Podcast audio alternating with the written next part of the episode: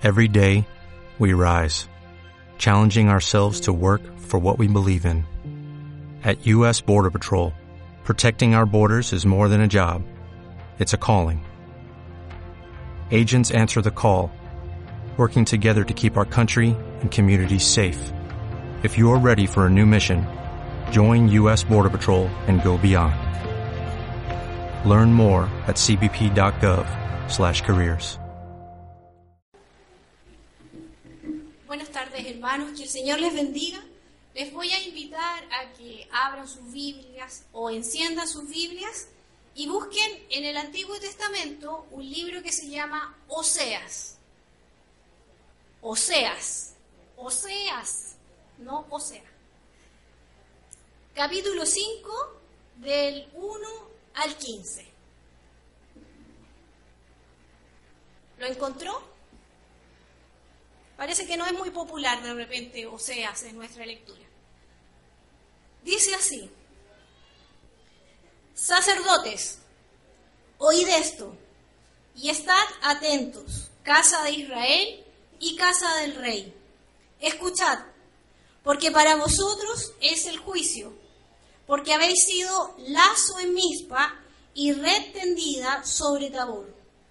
Y haciendo víctimas han dejado hasta lo profundo, por tanto yo castigaré a todos ellos. Yo conozco a Efraín, a Israel no me es desconocido, porque ahora, oh Efraín, te has prostituido y se ha contaminado Israel. No piensan en convertirse a su Dios, porque su espíritu de fornicación está en medio de ellos y no conocen a Jehová. La soberbia de Israel le desmentirá en su cara. Israel y Efraín tropezarán en su pecado, y Judá tropezará también con ellos. Con sus ovejas y con sus vacas andarán buscando a Jehová y no le hallarán. Se apartó de ellos.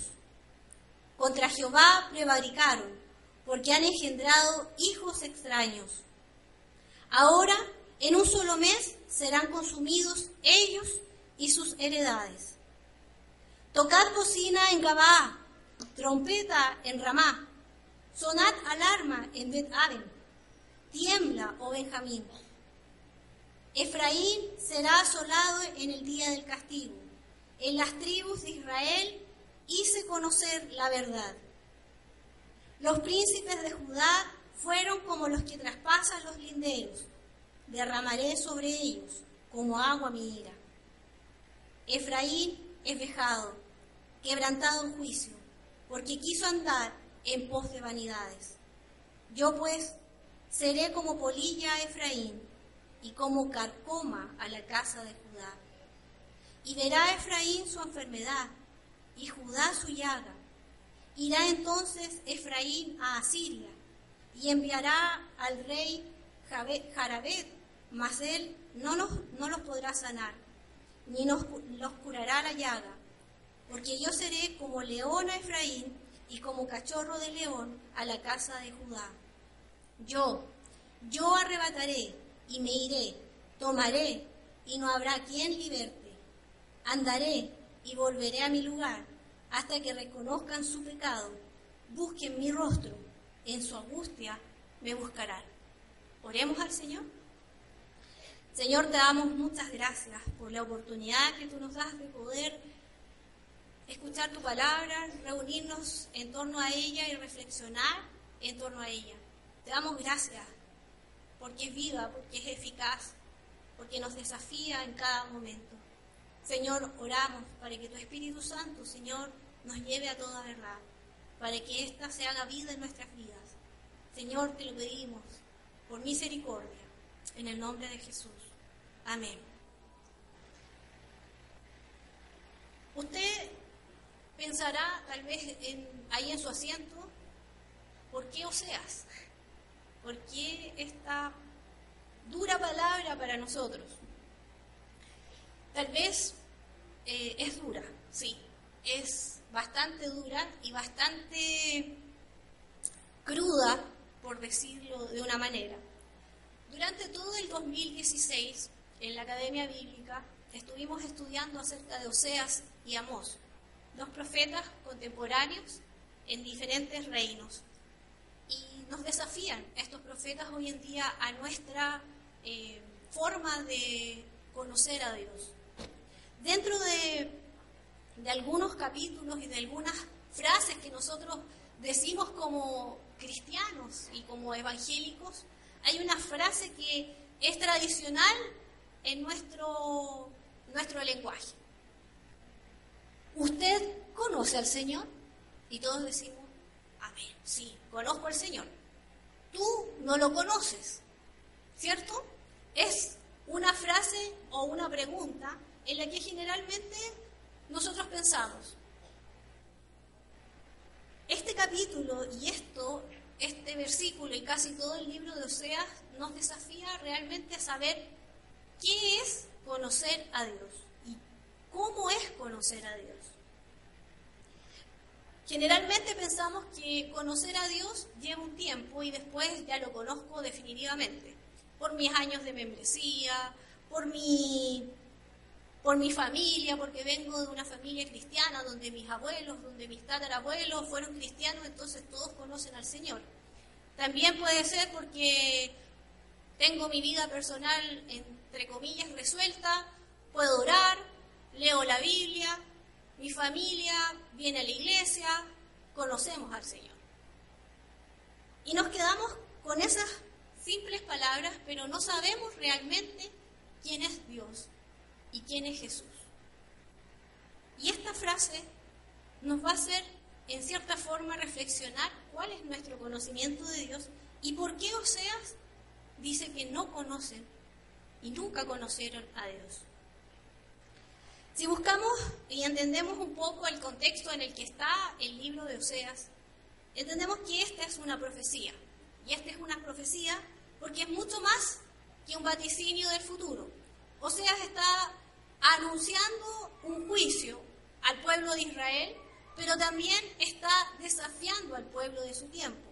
Y un profeta, en realidad un profeta de Dios, es aquel que tiene como prioridad es hablar la palabra de Dios al pueblo de su tiempo y desafiarlos y llamarlos a volver a la fidelidad del pacto, de la alianza, del compromiso que este pueblo hizo una vez en el monte Sinaí con las tablas. Esa es la forma más representativa que nosotros recordamos cuando Dios hizo una alianza, un pacto de decir, nosotros creemos en Dios, en Yahvé, el Dios no conocido, el Dios que no tiene nada, pero sí conocemos que Dios es Dios y Moisés es su profeta. Y de ahí en adelante nosotros entendemos, y los profetas eso es lo que hacen en el Antiguo Testamento, es anunciar y recordarle al pueblo, llamarles a la fidelidad, llamarles a que se vuelvan a Dios una y otra vez. Eso es ser un profeta.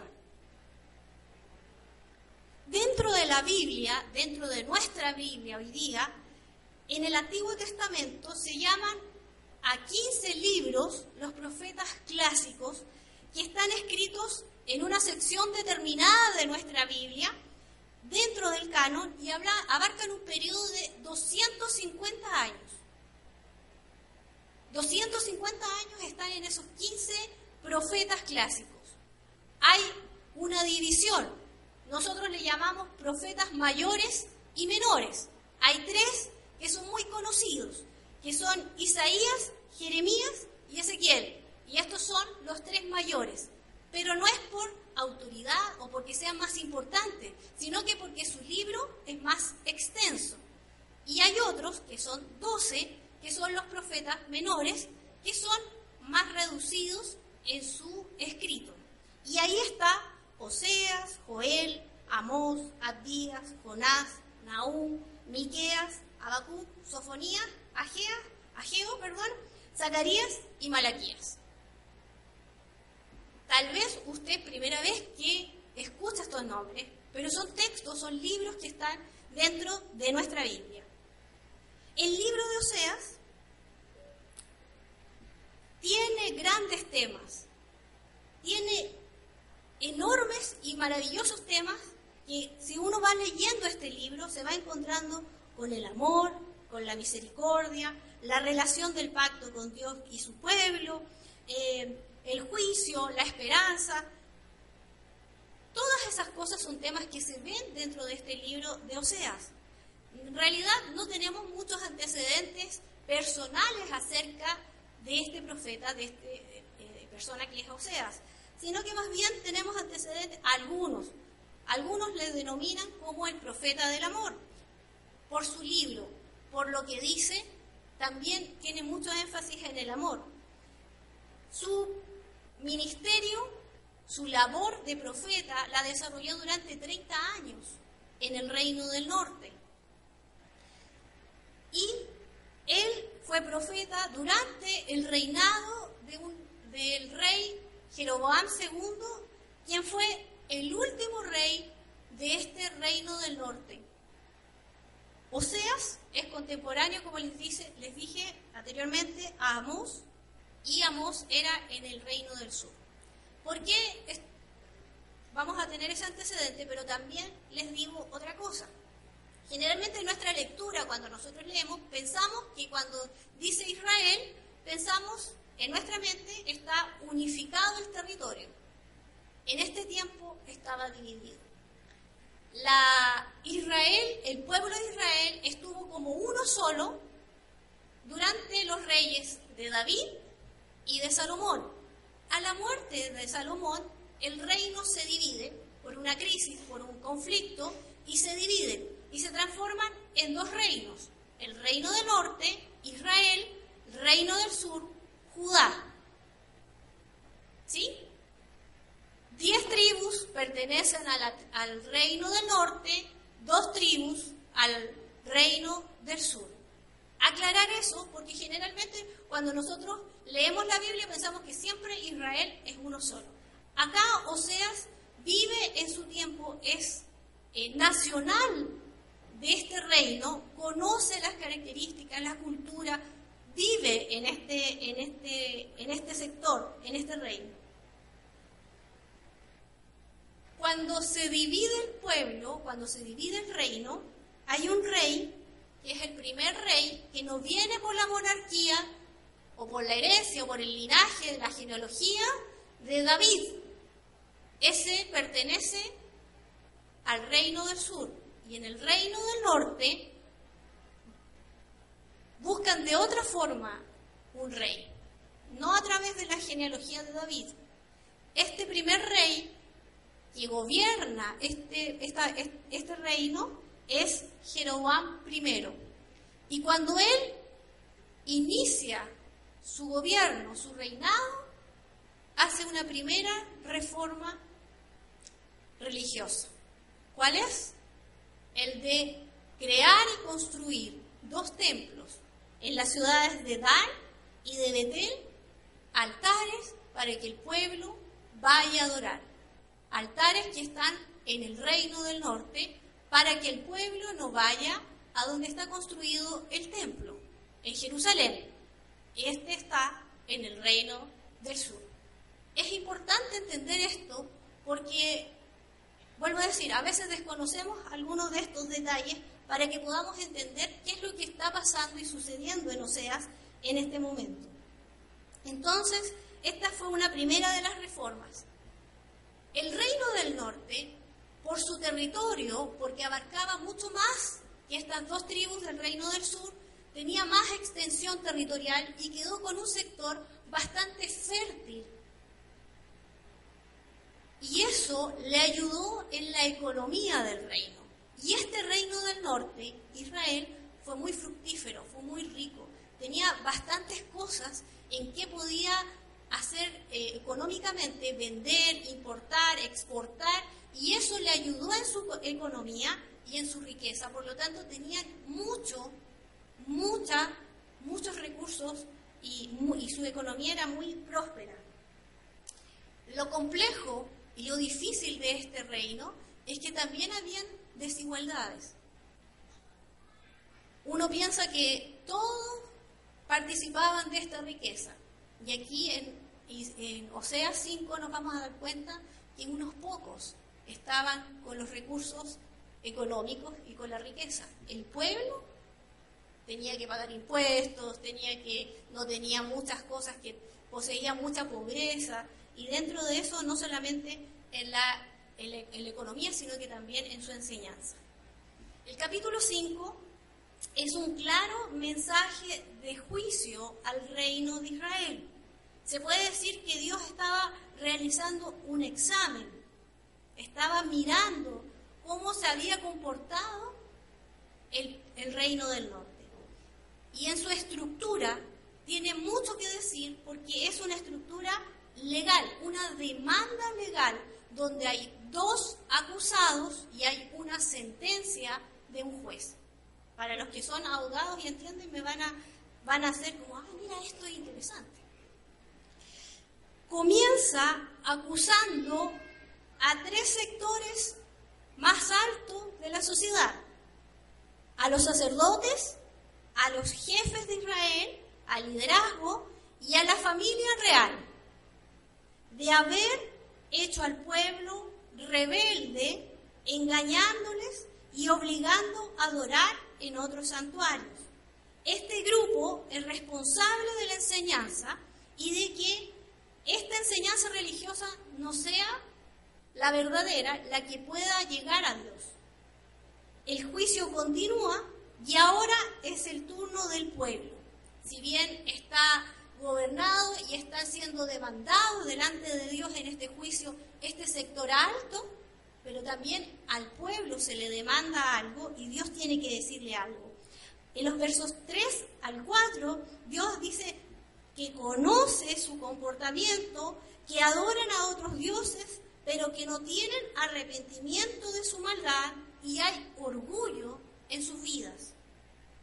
El capítulo 5 termina con una sentencia de destrucción total de parte de Dios para todo Israel, y este mismo juicio se realizará también en el reino del sur.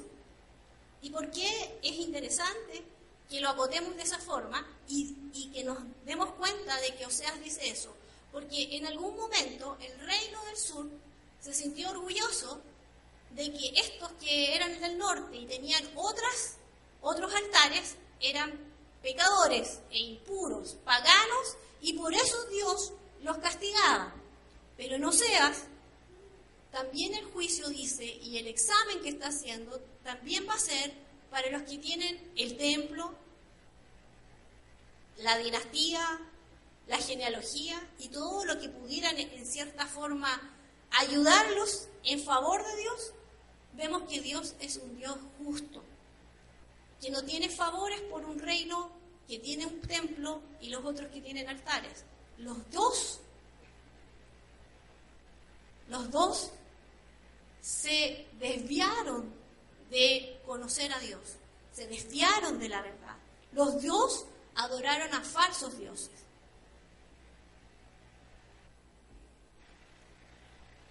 Otro hecho que podemos enfatizar es que solo, no solo la enseñanza religiosa era la que se había desviado, sino que el liderazgo político y religioso poseía todo el control económico de ese tiempo se habían adueñado de todas las tierras de Israel y Dios en este juicio que hace lo compara con ladrones y asaltantes. ¿Por qué?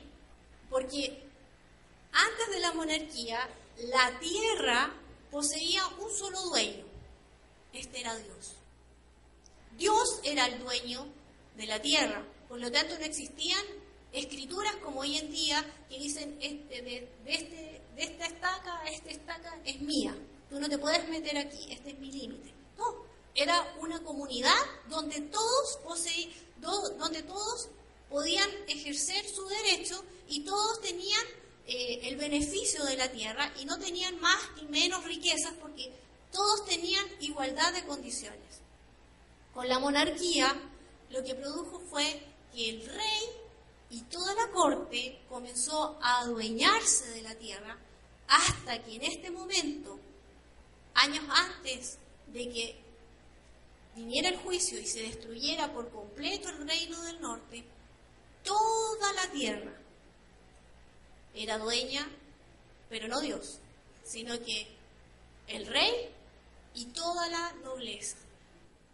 Ellos tenían el poder, ellos tenían esta abundancia e imponían impuestos duros al pueblo para que trabajara la tierra. El resultado entonces es que nadie del pueblo conocía a Dios. Su religión o su forma de adorar a Dios, de conocer a Dios, era vana y sin profundidad. Si encontramos que este juicio del capítulo 5 es fuerte, miramos o leemos el capítulo 4 de Oseas y podemos ver que comienza desde el capítulo 4 todo también un examen y del por qué está haciendo este juicio.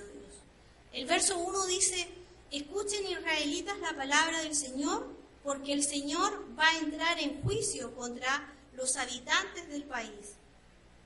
Ya no hay entre mi pueblo fidelidad, ni amor, ni conocimiento de Dios. El capítulo, el, capítulo sigue y en el verso 6 dice, pues por falta de conocimiento mi pueblo ha sido destruido.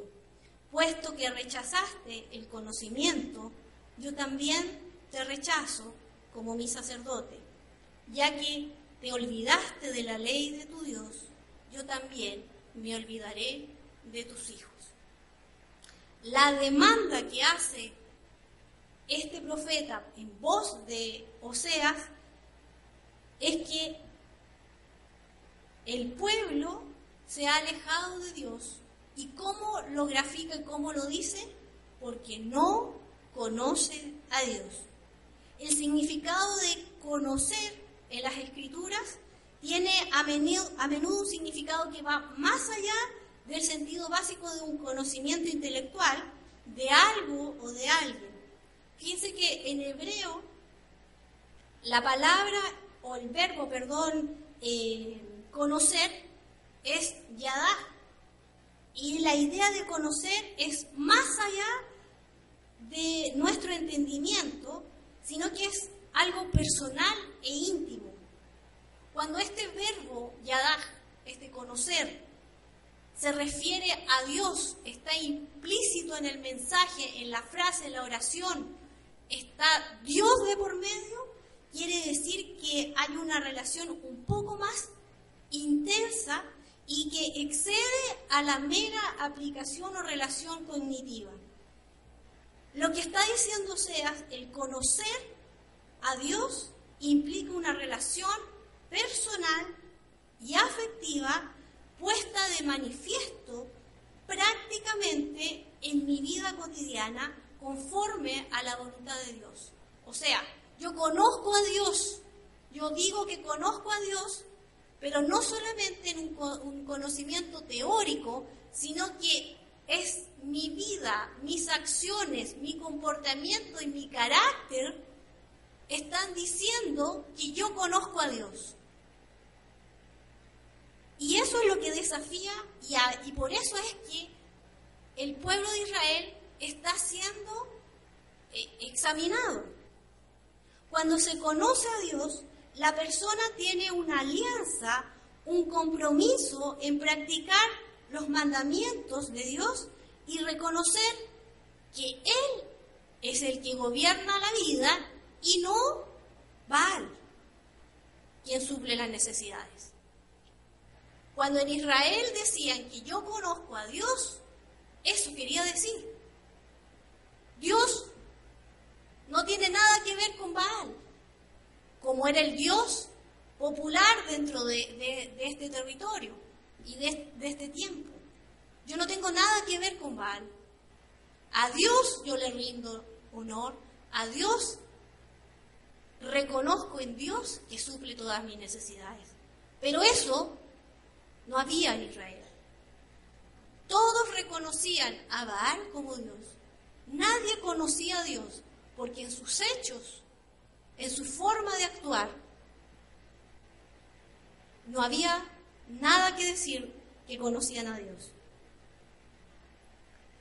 Los sacerdotes en este tiempo estaban siendo juzgados porque estos tenían la responsabilidad no solo de que les llegaran las vacas y las ovejas que dicen acá para que hicieran el holocausto, no eran los encargados solamente de recibir y hacer el sacrificio, sino que los sacerdotes también tenían la responsabilidad de educar al pueblo, de enseñarles y recordarles cuál era el compromiso que habían hecho, qué, qué eran los mandamientos, de qué se trataba hacer una alianza con Dios. Y eso los sacerdotes lo tenían que hacer y los sacerdotes no estaban haciendo su trabajo. Nadie del liderazgo en Israel enseñaba nada. Solamente enseñaban, manipulaban esta enseñanza para que siguieran desconociendo del Dios verdadero, adquiriendo más riqueza y sin dejar la idolatría.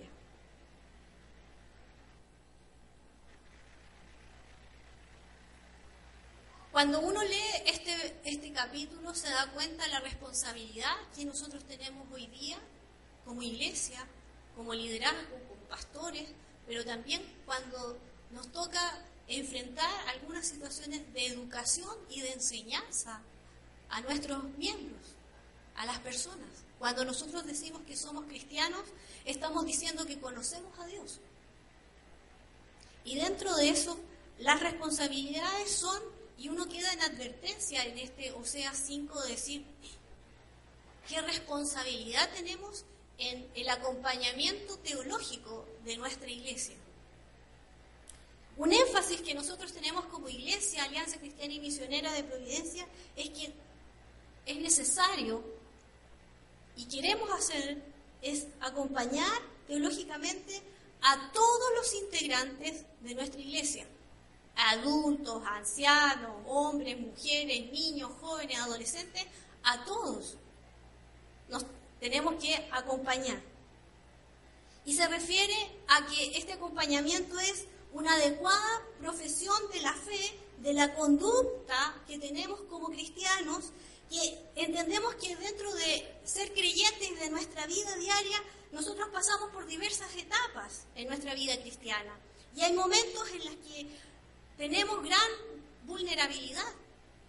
Y ahí es que necesitamos ser acompañados por la iglesia, ser acompañados, exhortados, escuchados en eh, escucharlos en la consejería o en un buen consejo o en una exhortación para ayudarnos en esta crisis.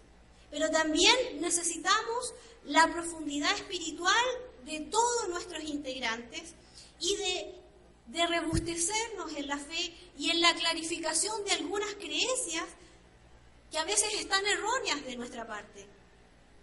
Todo eso es lo que nosotros le llamamos acompañamiento teológico y es lo que Oseas nos está advirtiendo y nos hace reflexionar y nos hace parar un momento, hacer una pausa y evaluarnos a nosotros mismos como creyentes. ¿Qué estoy haciendo? ¿Estoy conociendo a Dios realmente? Hay un algo que les quiero comentar porque refleja quiénes somos en las diferentes edades de nuestra vida. Hace unos meses, o generalmente en el quehacer dominical, eh, en este tiempo, a veces estoy en el hall viendo los niños que estén en la escuela dominical, ando caminando por ahí viendo, observando y me encontré en, esas, en esos tiempos, en esos domingos pasados, con un niño. Yo creo que tiene como nueve años, ocho años. Y le pregunté por qué no estaba en la escuela dominical en su clase. Entonces le dije, uy, ¿por qué no está en tu clase? Entonces me dice, no, no, es que no quiero entrar. Pucha, pero es que tienes que entrar. Yo, dialogando con él, haciéndolo entender, y él dice una frase que me quedó pensando, me reí, después yo pero dije, esto es lo que no es propio de este niño, sino que es, en nuestra humanidad. Entonces me dice, no, es que, ¿sabes que no quiero entrar en la clase porque ya me lo sé todo? ¿Cómo te lo sabes todo? Sí. Lo que pasa, me dice, es que mi papá y mi mamá me compraron unos videos, yo los he visto todo y yo sé todo de Dios. yo quedé pensando y dije, pero puedes compartir eso que tú aprendes en la clase con otros niños y así otros también van a conocer. Sí, me dijo, puede ser. No estaba muy convencido. Bueno, ahí dialogamos y, negociamos un poco hasta que pudo, pudo estar un tiempo en la clase. Pero a veces los adultos no pensamos de la misma manera. Yo conozco todo de Dios. ¿Quién me pueden enseñar esto? Si me sé muchos versículos, puedo citar el Salmo 119 de memoria, así que no tengo problemas. Conozco todos los libros, sé toda la cantidad, sé, conozco todo. ¿Quién me pueden enseñar a mí en la clase de la Academia Bíblica? ¿Quién me puede enseñar? No, este profesor no sabe mucho. Y empezamos nosotros mismos a pensar y decir, yo conozco todo. Igual que un niño. Y se dan cuenta que no es por la edad, sino que es nuestra naturaleza de decir, yo sé todo. Mi abuelito, que era pastor, me enseñó y entonces yo me lo sé todo. El desafío es, en este 2017, es ¿Quién me pueden enseñar? Pero no con orgullo, así como diciendo, si yo me lo sé todo, ¿quién me pueden enseñar estos? Sino, ¿quién me pueden enseñar en este 2017 a mí del Señor? ¿Qué, qué voy a descubrir de Dios en este conocer eh, personal, pero también en comunidad? ¿Qué, ¿Qué cosas me van a enseñar? Y estoy ansioso de que comience la academia porque yo sé que me van a enseñar algo nuevo, voy a conocer algo. ¿Qué me van a enseñar? Pero con otra actitud, no de decir yo me lo sé todo con orgullo, sino como con humildad reconociendo que no sé mucho y que algo puedo aprender de lo que mi iglesia me puede y está dispuesta para enseñarme. La segunda consideración es conocer a Dios. Significa un buscar constante que debe tener Él y la creyente. Constantemente debemos, hombres y mujeres, estar en una búsqueda permanente y cotidiana con Dios, porque eso significa también conocer a Dios. Pero ese buscar, ese conocer, no es solamente llenarme de lo que yo sé, sino que hay algo que va unido y que es que mi vida, mis acciones, mi forma de hablar, mi forma de escribir, mi forma de actuar diariamente va a reflejar que yo conozco a Dios y estoy en una búsqueda permanente en conocer a Dios. Eso es lo que Oseas está desafiando. En el tiempo de Osea, las personas habían perdido su valor. Era más importante las riquezas y el orgullo era que tenían y poseían todas las riquezas, pero que también tenían como aliado a Asiria un imperio poderoso que iba a asegurarles la paz en medio de las guerras que se podrían producir. Y como tenían riquezas, podían tributarle todo lo que este imperio pidiera y más para que los protegiera. A menudo este orgullo sigue en el siglo XXI en nuestras vidas. Nubla nuestro conocer a Dios. Y pensamos de la misma forma que el reino de Israel. Pensamos que Estamos bien porque poseemos riquezas, porque trabajamos para obtener muchos recursos, porque tenemos buenas amistades, porque de algún momento esta amistad con este gerente, con esta persona que tiene algún pituto o contacto, la voy a, voy a poseer y voy a ganar más tiempo, voy a ganar mejores trabajos. Estas amistades me van a eh, dar lo que yo necesito en el tiempo indicado.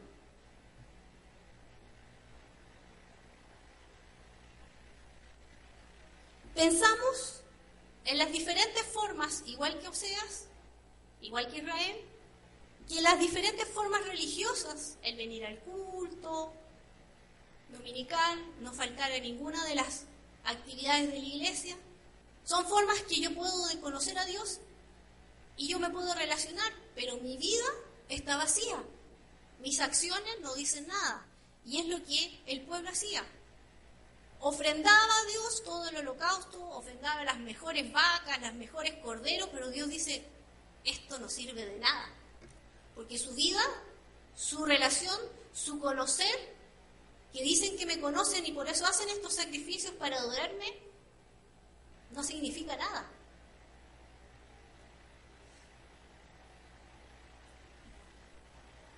Cuando yo me dispongo a reconocer a Dios en mi vida y que todas estas cosas de orgullo y vanidad pueden nublar mi vida, pueden nublar este conocer de Dios, solamente no me queda más que humillarme y reconocer que me he desviado de, de lo que Dios me pide, de este compromiso que hice en algún momento con, con fidelidad y de decir, reconozco a Dios en mi vida, quiero que gobierne mi vida. Toda mi vida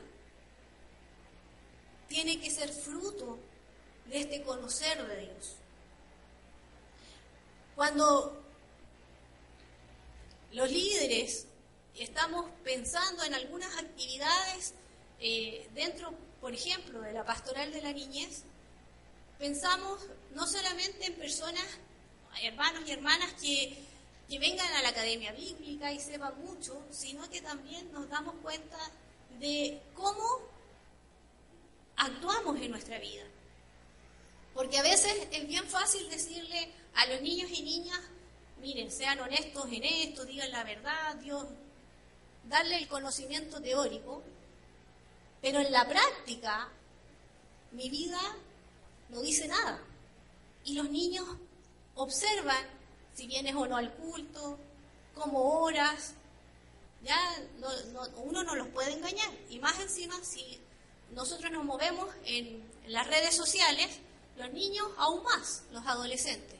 Entonces, cuando hay alguien que en su accionar en el Facebook o en el Twitter o en lo que sea de las redes sociales no está reflejando que conozco a Dios,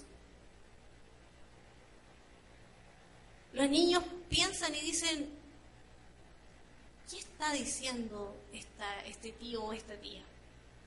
Nos pesan, nos evalúan.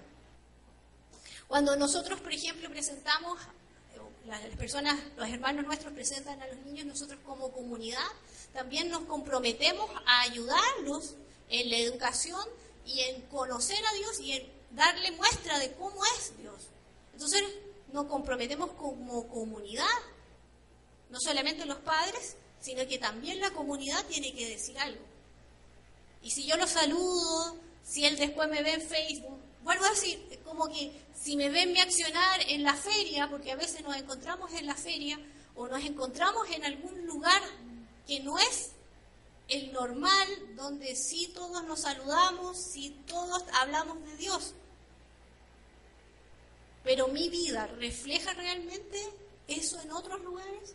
Eso es lo que nos desafía Oseas también. Es que todo lo que experimento, todos mis esfuerzos de mi vida, mis buenos actos, mi vida, mi trabajo, mi labor en, las diferentes áreas de la ciudad, van a estar reflejadas y van a estar gobernadas por Dios. Cuando no abuso del otro, no saco provecho de que lo conozco en la iglesia y por eso es que después puedo tener un buen trabajo. No olvido que sigo siendo que sigue siendo Dios el que guía mi vida, el que gobierna mi vida. El que en cada área de mi vida me muestra que Dios es mucho más grande de lo que pueden percibir mis neuronas. Dios gobierna nuestras vidas, suple nuestras vidas en mi necesidad y gobierna y está en el centro de mi vida, en mi vida y en mi conocer. A eso se refiere Oseas. Y por eso es que el pueblo de Israel, el liderazgo y todos los que estaban en autoridad visible, estaban siendo juzgados. Porque decían conocer a Dios y realmente en el examen que hizo Dios sacaron cero, reprobados. Que el Señor nos ayude a que nuestro conocer y nuestra vida pueda ser realmente efectiva y real y pueda hablar de ese compromiso profundo que cada uno de nosotros hicimos en algún momento de nuestra vida y que seguimos avanzando en este proceso de conocer a Dios. El conocer a Dios es algo que es constante y no nos graduamos nunca en esta tierra. Cada día descubro algo nuevo de Dios, cada día Dios rompe las barreras y se muestra más grande de lo que es. Cada día Dios me sorprende en su actuar, en su demanda, en el compromiso que yo debo tener con Dios. Porque Él es fiel, porque Él tiene misericordia, porque Él tiene amor por nosotros. Pero Oseas estaba diciendo que Dios se había mantenido en esas características pero el pueblo no demostraba nada de lo que tendría que haber aprendido de este Dios, creador de todo el universo, el que lo sacó de Egipto, abrió el mar, les dio de comer y todo lo que nosotros conocemos de esta historia. Oseas nos desafía en este siglo XXI a buscar a no cansarnos de buscar a Dios, vuelve a poner el centro en nuestras vidas, la profundidad que debemos tener en buscar a Dios, en conocer cada día sus enseñanzas y cada día necesitamos ser moldeados a su imagen porque aún no somos una obra terminada.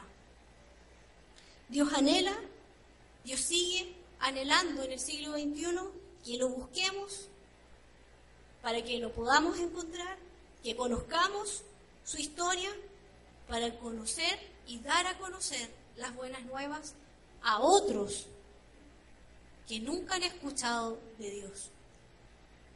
Que el Señor nos ayude en este desafío, que el Señor nos permita seguir avanzando en este conocimiento y en este acompañamiento que tenemos como iglesia en este desafío. No está completo. No es porque usted termine y pase a otra clase, terminó su, su conocer de Dios. Todo lo contrario. Aún hay puertas que abrir, hay, un, hay algunas cosas que debemos conocer, solamente nosotros tenemos que estar dispuestos a que lo que aprendamos también pueda ser reflejo en nuestra vida. Que el Señor nos bendiga, vamos a orar y pedirle al Señor que nos ayude en nuestro caminar, en esta relación, en este compromiso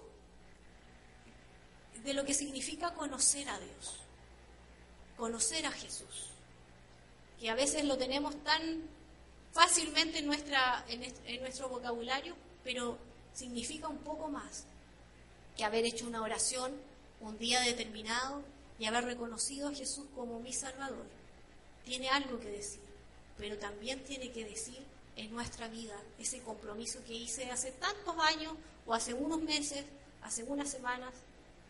Cada uno hizo un compromiso delante de Dios de seguirlo a Él, de ser fiel a Él y de obedecerlo a Él. Oremos al Señor. Bendito Dios, te damos gracias por tu bondad, por tu fidelidad. por tu amor. Eso es permanente y lo vemos reflejado en nuestra vida siempre. Y por eso te damos gracias, porque tú eres digno de alabar y reconocer que tú eres fiel. Pero Señor, queremos pedirte que tú nos ayudes a no abandonar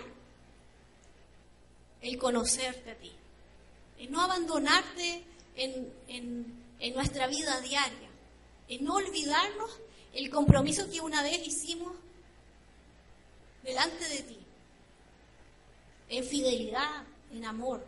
Ayúdanos a que nuestro conocer a Dios sea una búsqueda constante. Ayúdanos a, quitar de nuestras vidas, vidas perdón, el orgullo, la vanidad. Señor, a reconocerte que en realidad, cuando pretendemos conocer todo de ti, tú te muestras más grande.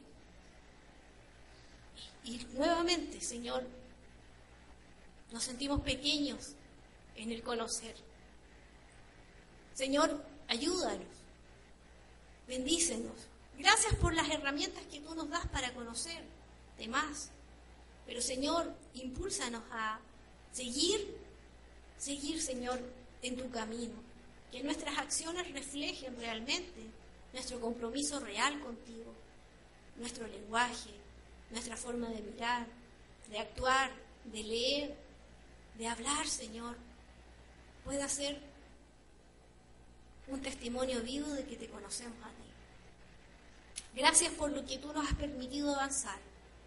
De seguro, Señor, en el 2017 seguirás desafiándonos, como lo sigue siendo ahora. ¿Qué aprenderemos, Señor, de ti? ¿Qué conoceremos de ti? Estamos ansiosos de aprender. Ayúdanos a ser humildes y a reconocer que cada día, Señor, necesitamos y anhelamos de tu presencia en nuestras vidas, a reconocer que tú gobiernas nuestras vidas y que tú estás, Señor, que no te has alejado y que nosotros no nos hemos olvidado de ti. Muchas gracias, Padre. En el nombre de Jesús. Amén. What if you could have a career where the opportunities are as vast as our nation, where it's not about mission statements, but a shared mission? At U.S. Customs and Border Protection, we go beyond to protect more than borders, from ship to shore, air to ground, cities to local communities. CBP agents and officers are keeping people safe. Join U.S. Customs and Border Protection and go beyond for something far greater than yourself. Learn more at cbp.gov/careers.